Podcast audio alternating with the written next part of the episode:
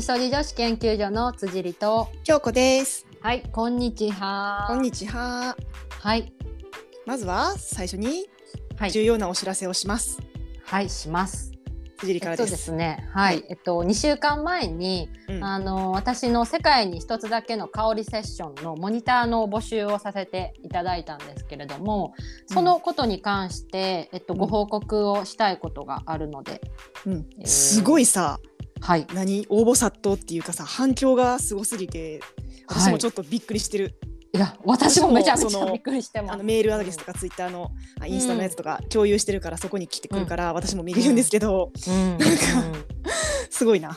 そう本当になんかねあの本当に応募者ね多数いただいてであの来れないよっていう方でも応援のメッセージいただいたりとかして、うん。本当に反響がすごく大きくってで、うん。ちょっとまずあの、応募の締め切りをうん。ちょっと前倒しでさせてもらいたいなと思ってもう、うん。この放送うん。をもう配信うん。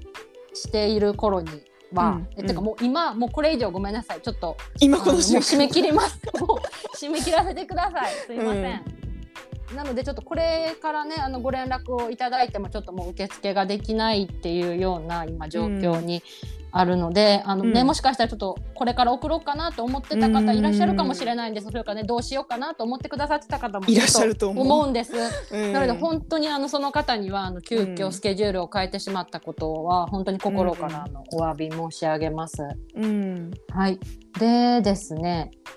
あのもう一つは、パーソナルセッションっていう風にお話をしてたんやけど、マンツーマンでな。そうそう。であのこれもちょっとグループセッションに切り替えをさせてもらいたいなっていう風に思ってます。うん。理由としては、まあ、先ほどもねお話しした通り、あの本当に15件以上。そうやなそれぐらいももっと来てるんちゃうかな。ぐらいかな。そううん。のあの連絡をいただいてでやっぱり、うんあの私の中でもそのやっぱり少しでも多くの方に、まあ、ほんまはな全員になお会いしたいやいけどなもちろんそうっていうのはあるんやけど、うん。やっぱり私もな一人なのでちょっとそこら辺は あの、っていうところもあってでちょっといろいろ熟考した結果、グループセッションにしようかなと思思ってます。まあ理由としては少しでも多くの方に受けていただきたいこの香りの楽しさとかうん。癒しみたいなものを、あのお話ししたいっていうところの思いから来ています。であとはあの私グループセッションにはグループセッションでその別のまたすごく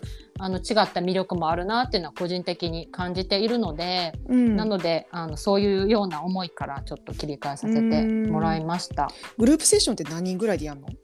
えっとこれも正直かなり悩んでいて。あまだ決まってないんや。そうあのねこれすいません。かなり手作り感満載です。はい、でえっとまあうーんとね5人。1グループ5人をまあ、うん。マックス？マックスかなまああの場所の感じやったらすごいかな。うん。そうそうそうとか、うん。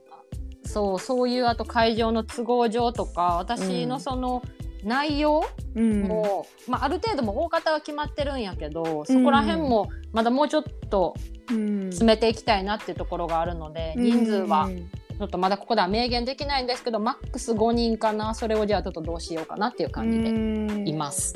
なのでちょっとそまあ、こも、ちょっと参加人数は増えるけど、でもそう。あの残念すいませんってお断りしちゃう人が多くなっ出てちゃうな。くるね。まあ仕方ないこれは。うん。いやーねなので、うん。ねちょっと本当にご希望に添えない方も出てくるかもしれないまあみんな分かってるって。そうね、うん。そうそう、うんうん、なのであのそういう選考方法とかねそういうのはちょっと、まあちょっっと年齢とかねその人数まあ抽選ではなく、まあ、一応いろいろ考えてな、辻りがこの人をモニター実験台にしたいと。うん。思うような人。そうそうなんですよね。なのでうん。今の私があのいろいろ実験をさせてもらいたいっていう、うん。ちょっとそこにちょっと焦点を合わせてって感じにな。るのでちょっとその点だけ、うん。あの別に選ばれなかったからって言ってどうとか、うん。そういうことでは全然ないっていうとこうろは、ん。ね、もう多分皆さんねみそともさんそんなこと分かってくださってるとは思うんですけど、うん。あのそういう気持ちでいます。うん。でちょっとこれここからはもうすでにご応募いただいた方へのちょっとご連絡になるんですけど、あのすでにご応募してくださった方にはあの、ねグループセッションでも参加していただけるかどうかもちょっと聞き取りをする必要があるので、うんえっと、みそじょのアカウントの G メールアドレスから、うん、えっ、と皆さんにメールは送らせていただいてます。というか8日の、うん、今これを聞いてらっしゃる時にはもう届いているはずです。そやな、うん、あのグループやったら行きたくないわっていう人いるかもしれな。いやっぱり一番いなさそうやけど。そうマンツーマンのセッションやから来たいって思ってくださった方もいると思うんですよね。な。のであのちょっとそこのあの意思もうちょっと聞かせていただきたいなと思っているので、あのメールに詳細が書いてますのでご回答をお願いします。うん、で、えっと締めその方々の締め切りは10月12日の水曜日までに、うん、えっと参加するし,、しないをお送りください。もし返信がなかったら、もし返信がない場合はもうあの参加のしないやなしないっていう方にカウントをさせてもらいます。なので10月12日までにお返事をください。はい、でちょっと万が一届いていない方がいらっしゃったら迷惑メール等に振り分けられてないかなっていうのをご確認の上、うん、あのご連絡ください。これは G メールでもいいですしあの、うん、Google フォームのね私たちがいつも概要欄に貼ってるお便りのところからでもいいので何かしら、はい、ご連絡いただければあの個別に対応させていただきます。はい。はい。で、えっと、この結果に関してなんですけど、えっと、10月15日の土曜日までには、あの、返信をくださった方すべ、てにあのメールにてご連絡をします。ああなた参加してください。あなたごめんなさい、ねうん、ごめんなさいね。結果をね。うん、そうそう。了解了解。はい。なのでまあ15日もし待っても過ぎてもあれなんか返事したのに連絡来てへんぞっていう人は、うん、はいあのご連絡ください。はい。はい。えー、これが重要な重要なお知らせでした。はい、まあ、嬉しい悲鳴ということでね、皆さんありがとうございます。皆さんありがとうございます。すごいニーズあってよかったな。はい、ということで、今日は、はい、えー、次はお便りに続きます。はい。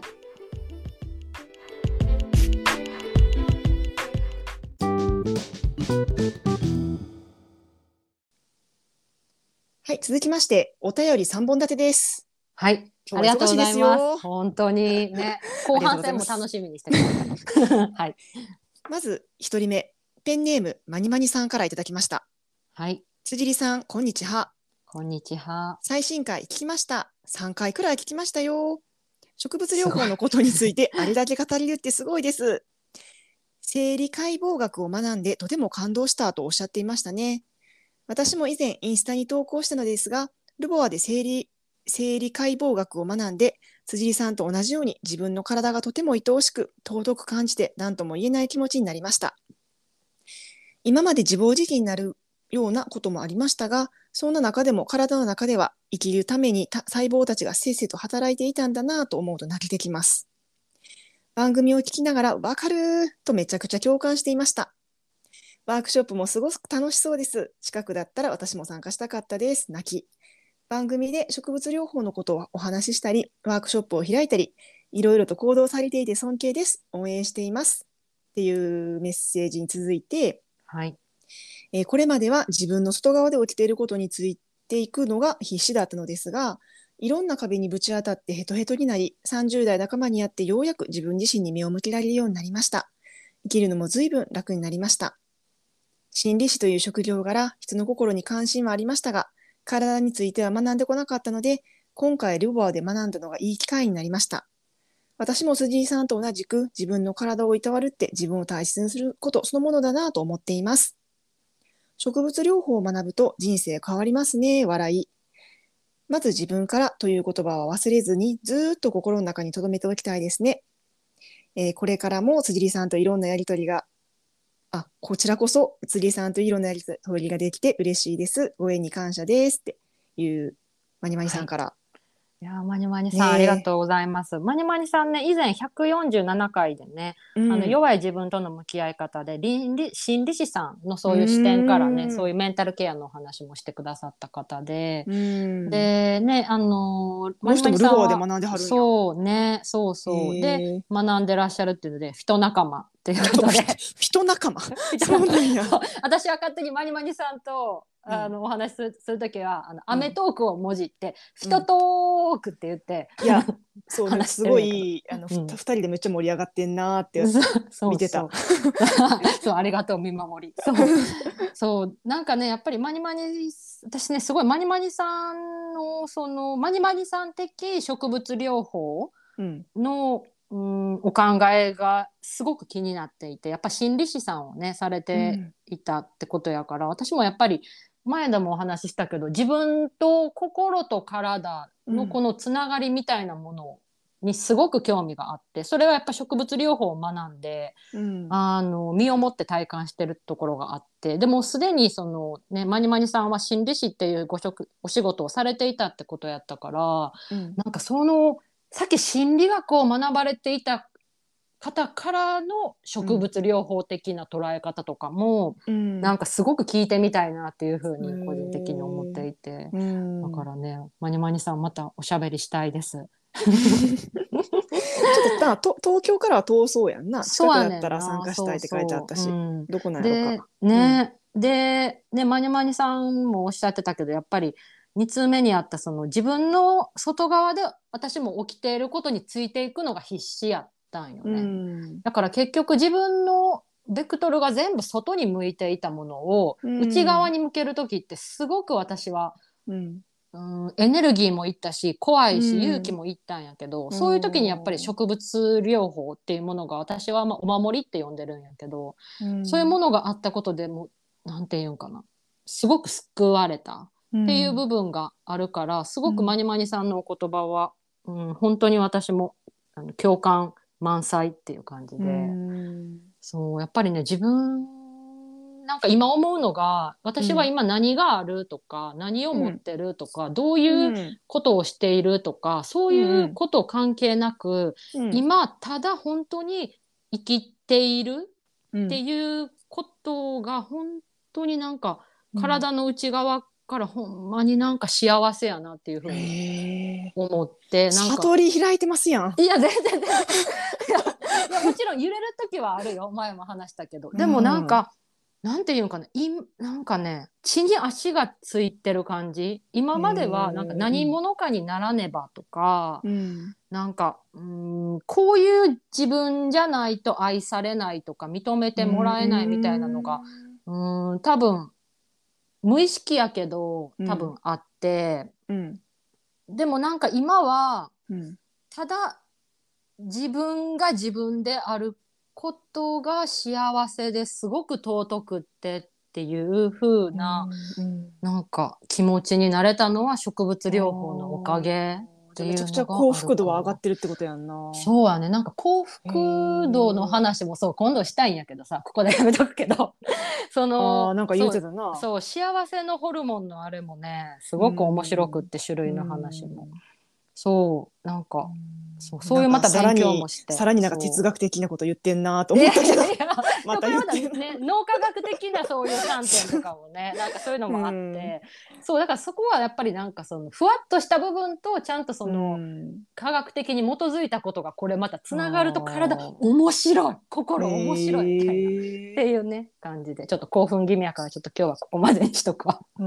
でもなんかこうやってまあでも貴重やんなこんな話ができる人がそうこうい人がいるってすごくありがたい。そんなにたくさん話してないけどもうすぐそういう話ができるうん。人がいるっていうのは、うん、すごくありがたいそうよことでな。マニマニさんあの本当にありがとうございます。なうん。あ普通になんかフィトセラピーとか言っても何それって人多いもんな。うん。そうそう。でうん。なんかマニマニさんとはなんかすごい深い部分でこう話せるっていうのがなんかねお会いもしたこともないんやけど。話せるとかインスタのメッセージのやり取りインスタのメッセージでお話ができるっていうのがすごくありがたい。あー。なのであの感謝してます出会いに。マニマニさん辻りはいつもお世話になってます。ありがとうございます。そう京子ちゃんも見守ってくれてありがとはい。でもう一件ねあはのい。植物療法についてう。うん、お便りいただいて。じゃあこれは読もうかな。うん。はい、えーこんばんは。ペンネームゆりです。どうしても伝えたいことがあり初めて DM させてもらいます。伝えたいことというのは点点点。うんロールオンアロマあロールオン作り、うん有料でもいいので来月以降の実施を検討してほしいなということです。あーこういうニーズあると思うね。あそっか、うん。ここから長くなるのでお時間ある時に読んでいただけると嬉しいです。9月頭から1話から順に配置をさせていただいているのですが、インスタにてロールオン作りの投稿をはい発見し、途中話を飛ばしてロールオンイベント告知会を拝聴しました。うん。もともと香り類は大好きで、匂いフェチだと思っているのですが、自分の好きなロールオンに巡り合ったことがなく、また今年春頃に心身不調になり休職今は復帰したのですがやはりまだ気分の上げ下げがあるように感じており、落ち着くような香りを幸せだなと思っていたところこの告知投稿がありこれだと思いました。が、当日は友達の結婚式でどうしても行けません。た、だあー無理だなぁとにするのはなんとなく後悔しそうだったので DM にて気持ちを送らせていただきました、うん。えー文章が読みづらく申し訳ないです。いや全然ですよ。全くそんなことないです。いつも楽しみにお風呂タイム通勤時に聞いています。ちなみに今第139回を拝聴しています。かっこストックがなくなっていくような寂しい気持ちもありつつ笑い季節の変わり目ですのでどうかご自愛ください。とのことでした。わあ嬉しいな。っていうかちょっとその前にさ一個突っ込みどころがあってさ、はい。今139回を聞いてくださってるけど、9月頭から1話からさ聞いてさ早ない？むっちゃ聞いてくれてる。もうね、ほぼ、ほぼ聞いてくれてはるん。やろか。1日2話ぐらいのペースでなあ聞いて2話でも間に合わへんしかもさ、もう初めの方とか私たち自分たちでもちょっと聞けない。聞けない聞けない。聞いてほしくないかも。じゃあなんで残してんねんって話だけど。そうそうそう。ねえ、でもなんかね、こうやって聞いていただけて。えーでも嬉しいな、そのいいけませんけど、うん気持ちを伝えたい。まあでもこれに類するお便り結構あったよね。お便りっていうかそのそう、メッセー。ジね、そうそう、うんっていうので、本当に、あの、励みになっていて、で、うんやっぱり私の中ですごく自分がこれだけ植物療法に対して思い入れがあって、うん。すごく自分が救われたっていうのって、うん。やっぱり私の中ではすごく大事にしたい世界観でもあってうん。でやっぱりそういう自分が大切にしているものをこううん。不特定多数の人に発信するっていうことにやっぱり私はすごく怖さがあって。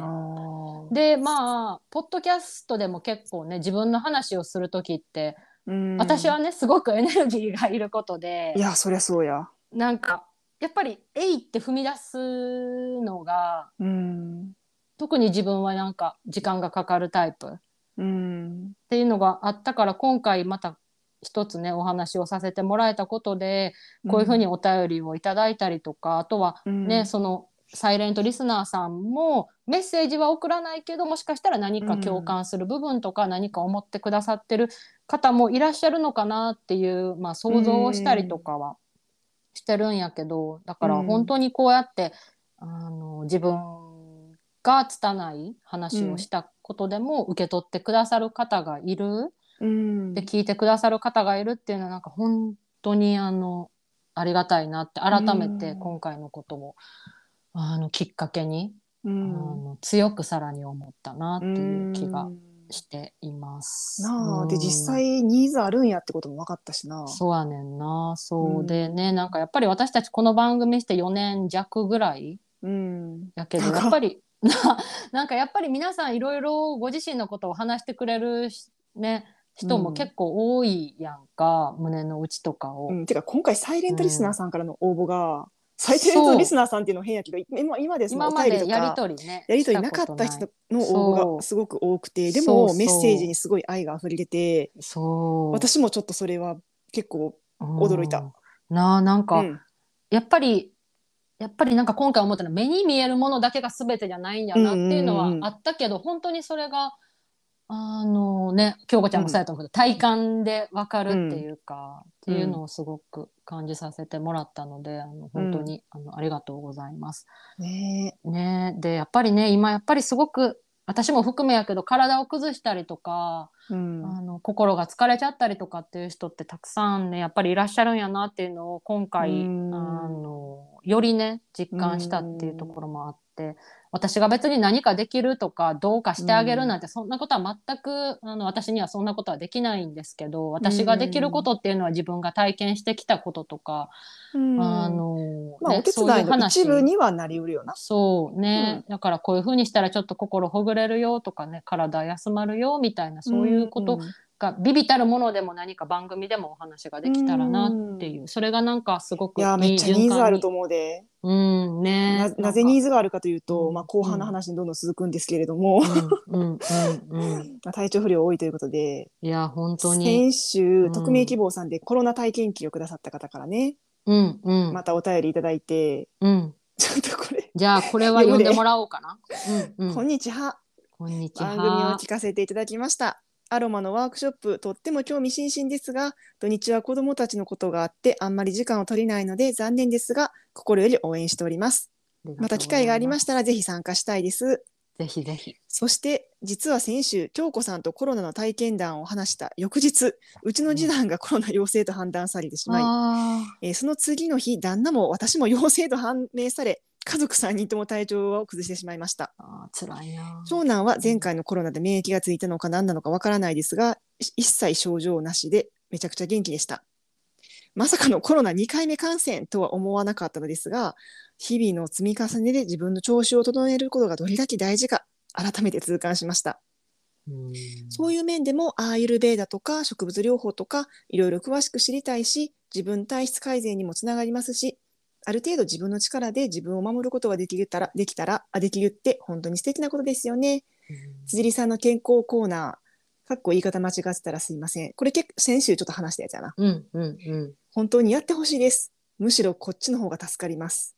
ありがとうこっちの方が何ママンツーマンよく分からんけどあのあのこの人はあれやから日本語があのネイティブの方じゃなくてセカンドランゲージやからな、ちなみにもう療養期間が終わりましたが旦那も私も喉の不調と咳が続いておりしばらく耳鼻科に通うしかないです。幸いなことに次男はめっちゃ元気です。次男さんごお元気でよかった、ね、ということをいただきまして、この前3月にねコロナかかったっていうね。ですが、9月にまた半年後にまたかかってしまったっていう、ね、なんかやっぱりまた今季節の変わり目で特にこの最近も急に寒くなったり、うん、でも昼間は暑いみたいな感じで、うん、そうね。でねこの咳が続いてるって結構辛いよね咳は、うん、なんか私が咳、うん。のふ咳とか結構ごほごほする時私のケアとしては、うん、あの精油のティーツリーとかユーカリとか、うん、そういうものを、あの蒸気吸入して、うん、あの吸ったりとかしてちょっと咳をやらわ和らげたりとかは個人的にはしてるかな。あの洗面器とか、まあ、うん、カップとかにお湯を、熱湯を入れて、でその後1滴ぐらいかなティーツリーとかユーカリとかを入れてそれをこう蒸気吸入鼻から吸うそう鼻から吸うと。で口から吐く？そう吐く。っていうのを結構やってるかな。そう。そうティーツリーむっちゃいい香りやんな私は好きやわ。あ好き、そう好き好き。でもティーツリーも、うん、あの銘柄によって全然香り違うなってもなんか高いやつの方がやっぱいい香りする。うんうんうん、そうや、本当にあのブランドによってもあるし産地によってもそうやし、うん、同じブランドでも取れる時期によってとか。あ取れる時期によってなんや。やっぱりね植物やからね。そういうのはあるって話は私なんか、うん、ティーツリーアトピーにもいいって言って一時期ちょっと、うん。うん、まあ全然あの効果のほどは全く分からなかったけど、うんうん、何個か買ったことがあって、うん、生活の木のなんか2種類確かあって、うん、高いやつのティーツリーはむっちゃそれが一番香り好きやった。あそうなんや、うん、それもあれかな。学名がまたちょっと多分ティーツリーでも違ったりとかするのかもしれない、ね、覚えてないな。そっかそっか。まあ多分一番はね自分がこれいいなとかねそういうようなね今京子ちゃんの感覚的な選び方って、うん、すごくいいと思う。うん、そうねなんかやっぱりね、ね、自分と体自分の体と心をね整えるってね、うん、やっぱ皆さんやっぱいろいろね試行錯誤されてるんやなって。ね、釣りさんの健康コーナー、健康かな、ねお願いします。頑張ります。名前コーナー名考えだな。そうやな。何、ね、ご自愛活動。あ、ご自活か。うんご自活そうコーナーか。んそうそう。いや、ね、そうね。まあ、ちょっと考えてみます。はい。ね、とないんか早くね。私も体調最近崩しまくってて、うん、うん、うん。そんな話が次に続きます。はーい。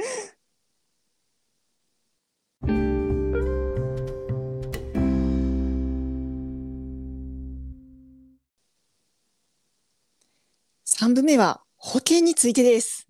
はい。みんな気になる保険。突然保険の話だうんっていう。え、えなんなんかさ前もちらっと京子ちゃんあの保険の話したと思うんやけど。あ、コロナの回でな。そうそう、うん。その今なんでその保険をなんかいろいろそうなんですよ。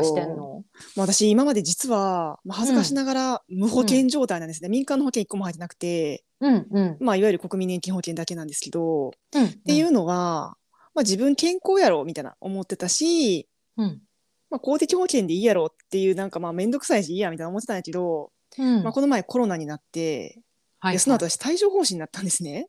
あー辛いでな辛そうやな。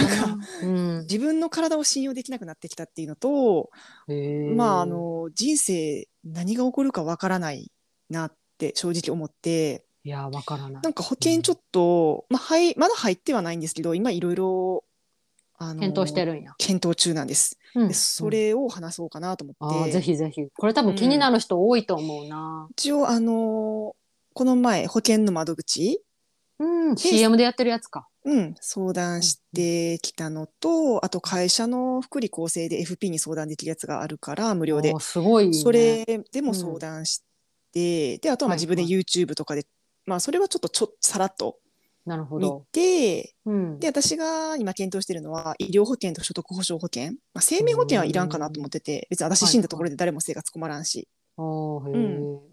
うん。であの私のニーズとしては、まあ、最低限の保証がついてて掛け金が安いものを1個持っとこうかなと。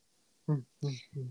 で年取ってから入りたいと思った時に入れへんかったら嫌やなとか掛け金がやっぱ高くなるからうんうんうん何？60とかになって毎月1万5,000円とか払うのちょっと嫌やから、い。そうやったら今から月5,000円とかうん。払っといてもいいかなっていう考えに至ったんですよね。なるほど。確かに。年を重ねるとね、あの掛け金が年を重ねるとかその入会入会っていうのなんていうの、うんの時では入る時に入る時に年ねやっぱり金額がね、まあうんトータルで見たらな、ん。そんなに変わらへんねんけどそあのあそういう人も言う人総ね払い額はな。うんううんうん。ん。えちなみに京子ちゃんの思う最低限の保証みたいな、そうその最低限の保証っていうのは人によって全然違って、ニーズも違うよでね。今日は医療保険について、まあ、メインに話そうと思います。所得保障保険は、うん、あのいわゆる仕事ができなくなった時の給料の代わりみたいな感じでもらえる保険？るほど。これは私は、あの会社の共済があるから、そそれでいいかなみたいな、なるほど。まあ、いろいろ今まだ入ってないんですけど見てて、うんうんでやっぱ会社の仕組み知るのも大事よね。そうやねん知らんこといっぱいある。直な、うんあのちゃんと福利厚生がしっかりしてる会社うん、やったら、うんまあ民間の医療保険いらんかなっていうのが私の結論。そういう話も確かに聞く。で私も今の会会社にいる限り別に医療保険いらんなって思った。なるほどなるほど。うんでもさなんしかよく保険ってさ、うんなんていうの？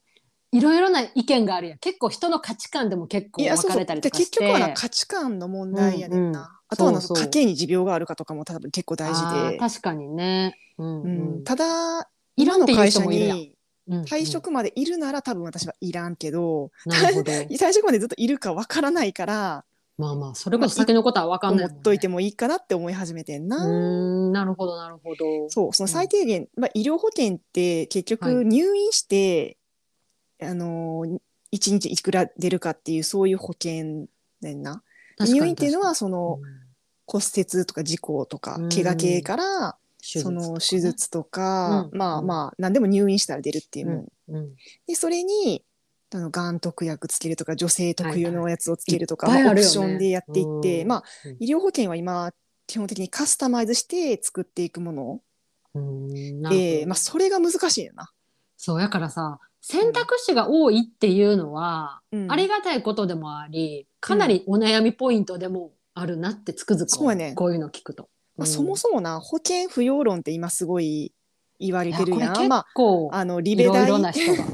あ両学大の両長。学長前も一回話、ポッドキャストでしたけど、来たね。うん。まあ、あの人保険いらん。それとは貯蓄した方がいいって。私も確かにそれは一理あるなって、うん。今回いろいろな人の話を聞いて自分で調べて、うん。うん、貯蓄でいいやんと思った部分もあんねん。なぜかというと、うん。まああのいくつか見積もりをしてもらったんやけど、うん。例えば昨日作ったこれはスミセグループのやつやな、うん医療保険に、まあ、がん特約とかつけがん特約と三大疾病もつけたんかな。うんで、えー入院したら1日1万円おりますよっていう医療保険やねん。うんで入院一時金とかもつけたな。あと先進医療も一応つけた。まあ先進医療とか安いからつけといてもいいかなと思うけど、じゃあ結構モリモリタイプな。いやももりもりじゃないな。つけたのはその普通の、えっと医療保険と、うんえー先進医療はいその普通のやつで1万円降りるやつで保険料4030円やねんな。あ月々4030円。そうそこに先進医療の特約が174円。まあ安いつけとくかと。あと入院したら、いもらえるやつ給付金5万円ボンって出ますよっていうのが625円。まあ、つけとくかと。であと、はいはいがんがん保険か。うん。も、えー、がんと診断されたら60万円おりますよってやつが1698円でつけときますと。はい。はい。で、えー、これ三大疾病もついて三大疾病特約はつけてないな。あでも入ってるな。もともとのやつに入ってんのか。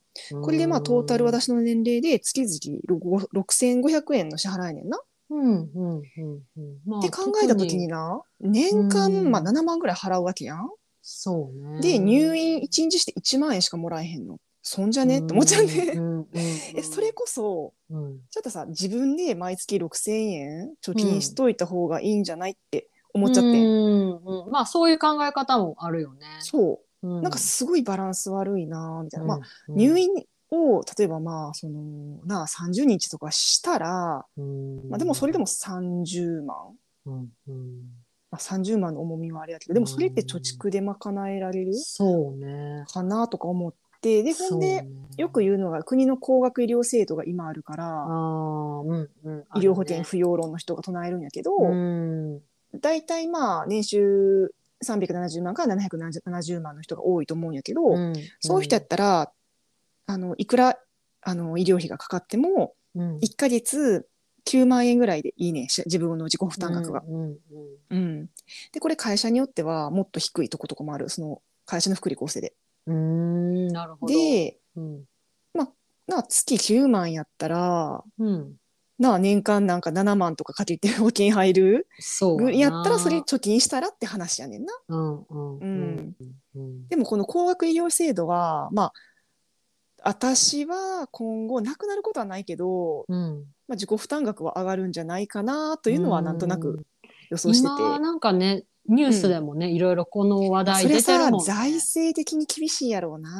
まあなこれだけな、うん。高齢化社会そうそうそう。になっていく上で今までの制度じゃ成り立たないっていうところもね、うん。出てくるよね。これだけ少子化がね進むとね。んね。っていうので、うん。私は医療保険じゃなくて、はいあはいのがん保険と三大疾病あがん保険三大疾病の中にがんも入ってるんだけどがんと心臓と脳やねんな三大疾病っていうのは。それだけでいいかなとも思ってそれだけの保険も作れんねん。へえなるほど。うんうんうん。で、まあ、その入院したらいくらとかだけじゃなくてその、うん診断されたらいくらもえるもらえますみたいなへえ。そういうやつもあってそうなんや。それは月々の保険料が私が昨日やったやつでは3500円うんうん。うん。まあ、まこあ別にういうのでもいいかな。3500円やったらねそこまでなんていうか、家計的にきついなとかっていうなんか印象はないよね。うん。うんうんうん、でまあこんな三大疾病になったらさもうショックすぎて精神的にちょっとおおかしくなりそうやしうんなその時 それこそ働けなくなっちゃうやんその脳心臓系で後遺症残ったら。ととか思ってまあ後からこれに医療保険をつけることはできるらしい。ああなるほどね。う。ん、でも基本的に保険は、例えばその医療保険になんかその、のオプションつけるやんがん保険、うん女性特約、そうね。えー介護なんちゃら。でそれを後から外すことはできるらしいねんな。ああなるほどね。うん。でも後から付け加えはできひんだしまあそりゃそうやんな保険金変わるし、確かに確かに。うんうん。でっていうところやねんな。はいはい。であとはそのえっと保険料もうんずっと同じ変わらない就寝型とうん更新型っていうのがあって、更新型は若い方が保険料が安い。ああはいはい。これな会社のやつで入ったらむっちゃ割引聞いてすごい安かったんやけど。うんでも、私は年取ってから保険料上がるの嫌やと思ってうんうんうん。だから一生まあ同じ金額がいいなっていうので就寝にしようかなと思ってるのと、なるほど。うん、あと、まあ、家計捨てか積み立てかっていうのもさああこれも結構議論分かれるよね。分かれるいろんな人がいるよね。積み立ての保険はやっぱちょっと割高になるから、まあまあまあ。まあ、それはあの保険会社の儲け出すために、まあまあ制度的にそうやんな。うんうん、まあ、家計捨てでいいんちゃうかなって結論に至って自分の中で。なるほど。うんであと一生払うんじゃなくてもう例えばうん70歳まで払ってそれ以降は払わない、でも保証が一生。っていうふうに払い込み期間をうん私は設定したいなって考えてる。うーんなるほど。うん、それはまた年齢とかもちょっと今具体的に考えたりしてんの？うん、70ぐらいかな70ぐらいまで働いてるんちゃうかなと思うしなるほど。その年齢をうんうん50とか早くしたら家庭金はもちろん上がるねんな。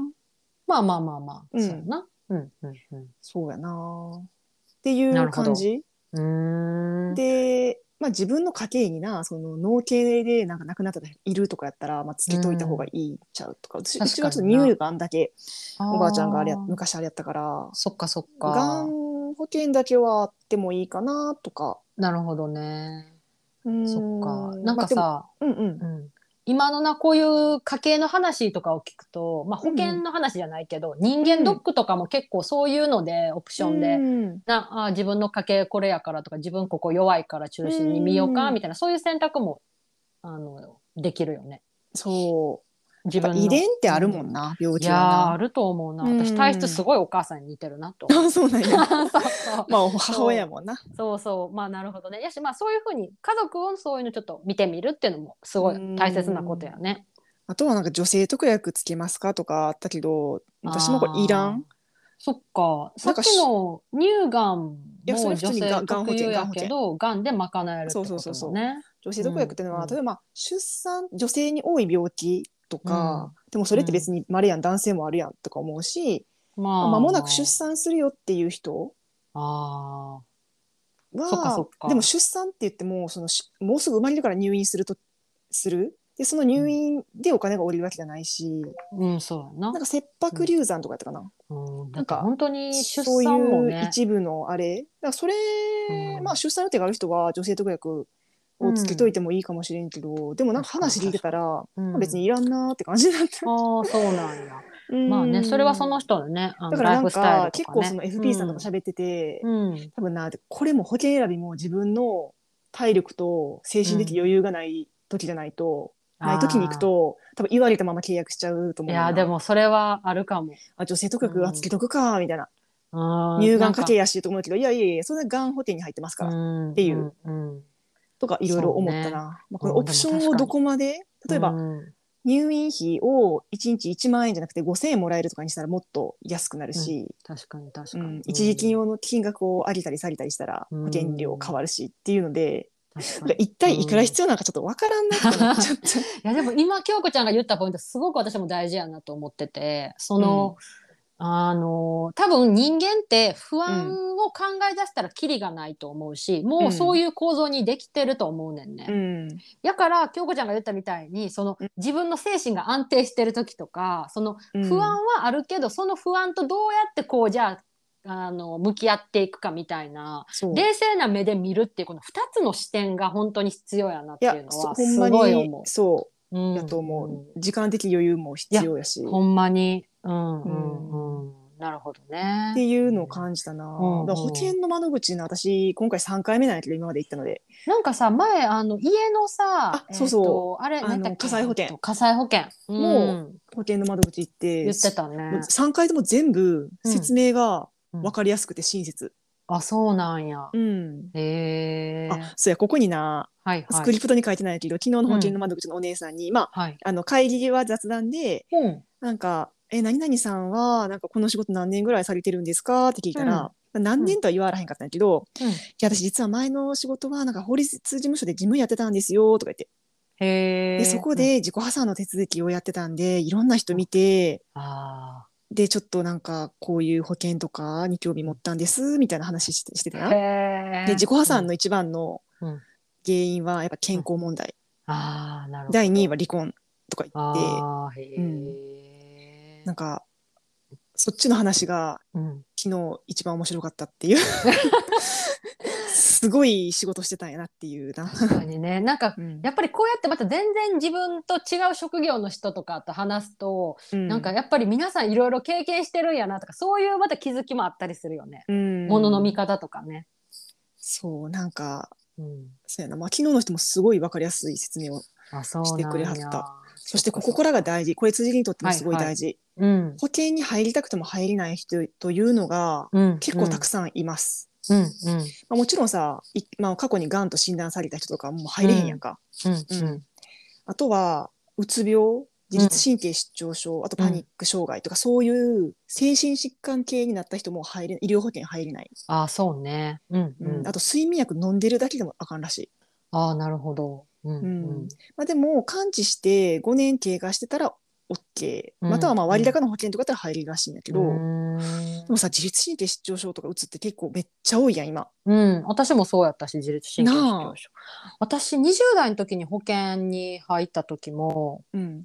腰の治療かなんかでうん、い行ってますっていうのもなんかなんか引っかかった気がするそういえばちょっとしたことで引っかかるんやと思って。そうそうそう。だからそうこれぐらいは大丈夫かなって。そこまで別に意識してなかったこともでもほら全部もしは入会する時に全部さ告知義務があるしな。書かな後でうん。トラブルになるからっていうので、腰でヨガで腰痛めてみたいなこと言ったら、あちょっとみたいな感じで確認しますうんみたいな感じで、ううんんあったからあへーってなんか20代の時思ったね。そうやね。うんうんうん。だからなんかさなんか会社をちょっと休むためにうん診断書書いてもらうとか、うん。やるやりがちっていうか結構やってる人いると思うんやけどなんか保険入ってない人でそれやるのって結構危険なんやなって思っちゃった、あー。えそれはどどういうこと？えその後保険に入れなくなるから。あーだから会社をちょっとと3ヶ月とか休みたいからああなるほどな自律るほど。神経失調症の診断書くださいとか診断書いるやんか絶対うんうんうんそうね、うん。そうね。それを出されると、うん。うん。医療保険には入まあがん保険とかまた別物やから入れるらしいんやけどうんうん。まあなぜかというとその入院する日数が長くなることが多いからやってうつ系は。うんまあ保険会社もリスクねあることはそりゃしたくないよね。まあ、そりゃそうやな。でもあとはなんか昨日見たのがあのその、ADHD とかチックとかそういうのもうん。保険に入れないリストに入ってて、ああそうなんや。こういうのも多いやろなって思ったな。うんうんまあなんかやっぱり保険会社もねそんなボランティアじゃないからね。うん。ビジネスやからね。そうやんうんな。うんうん。なるほどね。まあそういう視点もあると。うんうん。ちなみにコロナは完治してたら OK、うん。でも後遺症で通ってるとかやったら多分ちょっと厳しいかなと。ああなるほどね。で帯状疱疹も完治してたら OK でうん。私の場合アトピーは問題なしと。なるほど。てかアトピーでなあ、まあ、入院する人とかもいるけどまれやしな。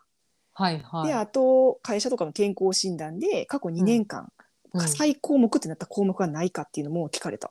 ああなるほどこれ結構ドキッてする人ドキッとする。ね多いかもね。だからなんか、うん保険ってさやっぱさうん入ろうと思った時に入れへんことって多そうやなって思ったのも、そうね。今回私を突き動かしてるかな。確かに。なんか私が20代の時に思ったのは、私なんか20代の時一時期結構その保険みたいなそういう興味があった時があってその時うん。すごく言われたのが、やっぱりうん。20代のうちって何もねないうん。うん。人が多い一般的にな、うん。だからそういう時に入るっていうのを強く勧められたことがあって、うん今の多分京子ちゃんの言ってる話にうんなんかつながるなっていうのは、うん、思った。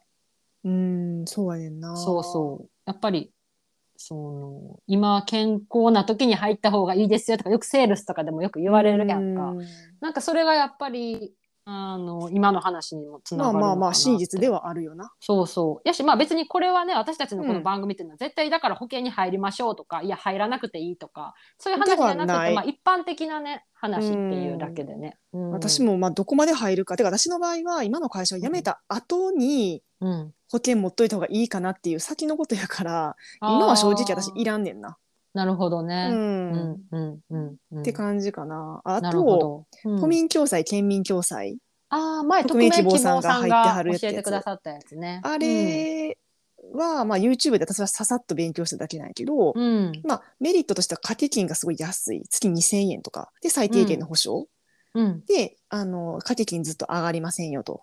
うん。ただしそのもらえる保証が若いうちが手厚くて年取っていくとどんどん、うん。け結構下がっていくねんな。あへえでも保険使うのってまあ年取ってからやんか多分な。うんうんうん、でそれ微妙やなと思ってなるほど。私は選択肢から外しました。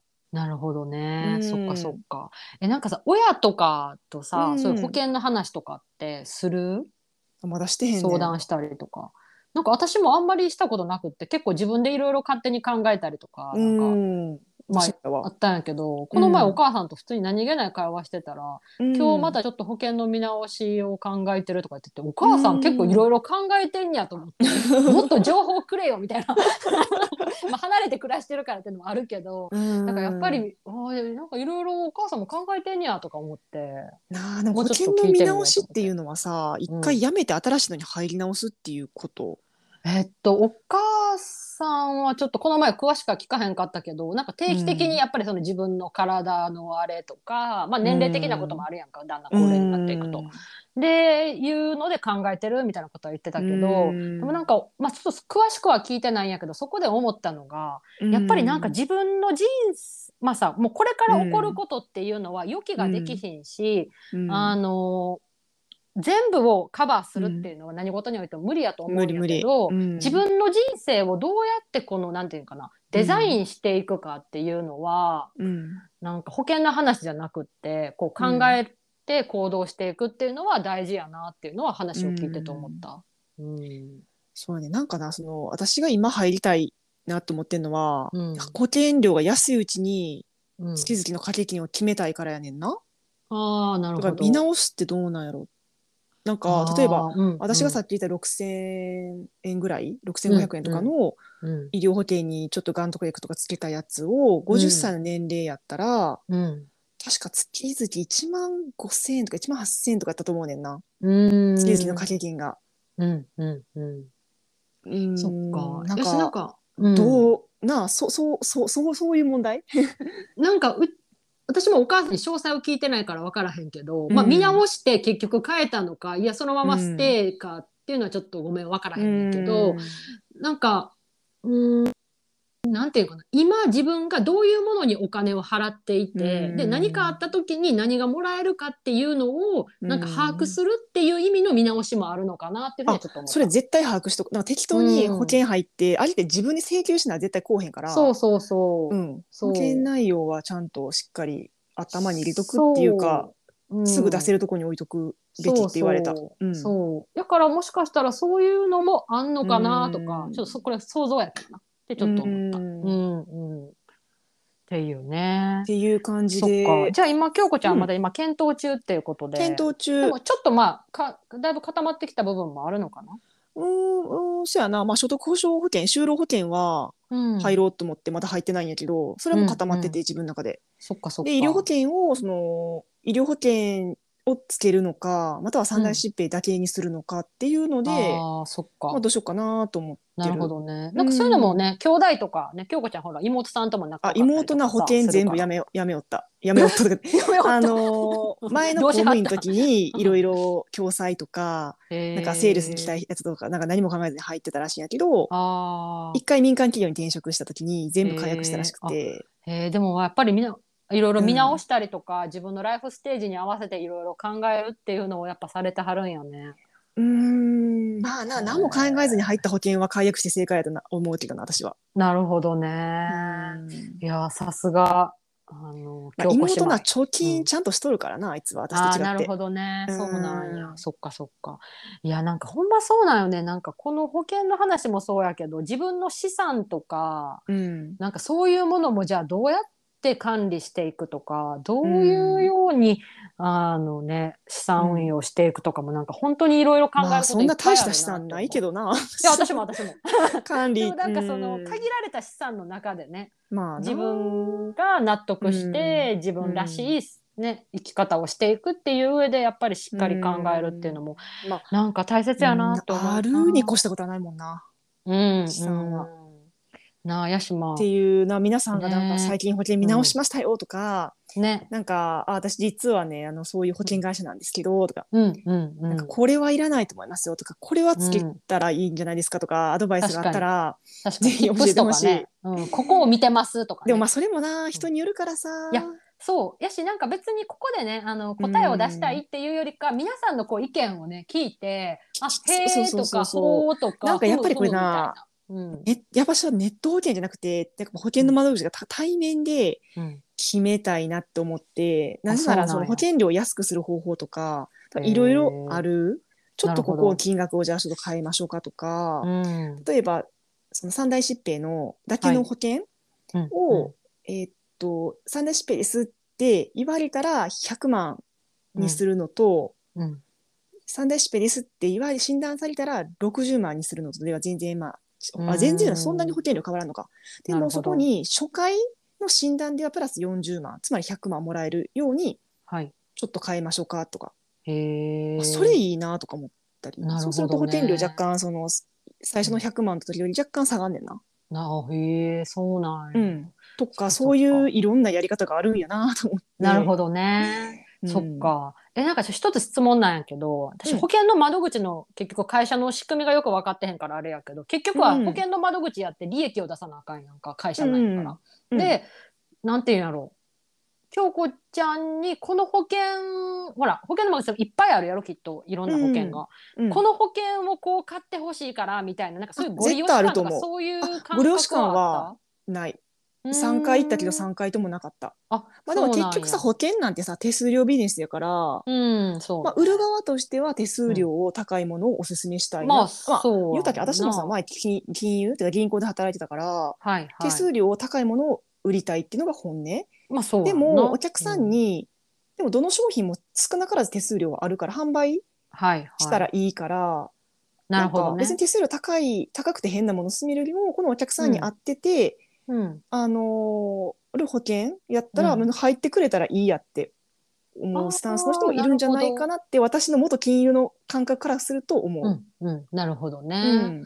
まあ、ただ何も分からへん、うん。かもかもみたいな人が来たら、うん。あ手数料高いこれ進めるかって思う心理にもなるんちゃうかなとは思うで。ああそっか。まあそこはやっぱりその人のあれによるよね、うん。そうん。の対応してくれる人の考え方とかね。う。ん、だからある程度こっちもなんかその、言われるままじゃなくて、うん。知識つけていかんでもいいと思うけど、うん。まあ、変にリベラルとか見まくっていくとさ、うん。あんた何しに来たんって感じになるから。ロ論破王みたいな。そうそう。保険、検討しに来たんじゃないんですかって。論破しに来ましたそういう人いるらしいで、昨日なんか。最近なんかリベ大とか中田あっちゃん動画とか見てくる人とかいるし大変ですよねみたいなたら。うん。やっぱ大変っていうかまあ別にみたいな、うん。そういう考えもありますよね、うん。とか言ってたからさ。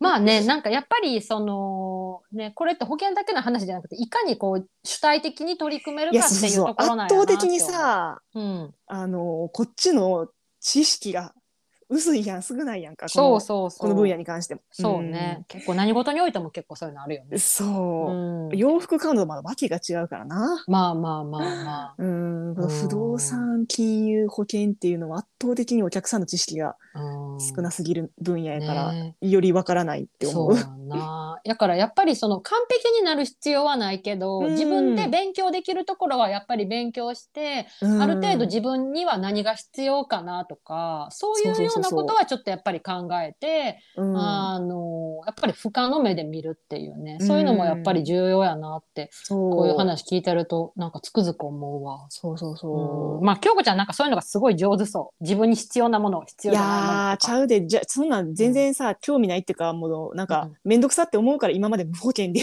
生きてきたわけでさ。うん。うん。うん。うんいやでもやっぱりこうやってねあのみんな自分のことを見つめたりとか将来どうしようかなって考えるのってすごい大事なことだね。でも月々、うんなあ7,000円も払うんかもったいないなっていう気持ちはめっちゃあるーな。そっかそっか。まあとりあえず月々それこそね5,000円ぐらいうん、なんかうん貯金しよ なるほどね。そうそうやっぱ貯金とかねもうなんかまたそういうう。お金の話とかもね。金もさなんか、今の5,000円の価値と将来の5,000円の価値って絶対違うやんか。確かに確かに。うん。って思うと、うんやっぱ最初に保険料フィックスしとくのは、うん物価が上がるっていうのを考えたらありなんかなって思う。ああなるほどね。でも物価が上がるっていうか円の価値が下がったらその将来うん100万円もらえるっていう、うんその100万円の金額も下がってるんやろうなとかまあね思ったりそうそう,、うんそうなんよね。でもうだから見直すのが大事なのか先がなとかもまあまあまあ悶々としてます。ちょっとこの話そう長くなったけど、まあその最近の体調不良からって重いう、うん、そうそうそう真面目みそ女の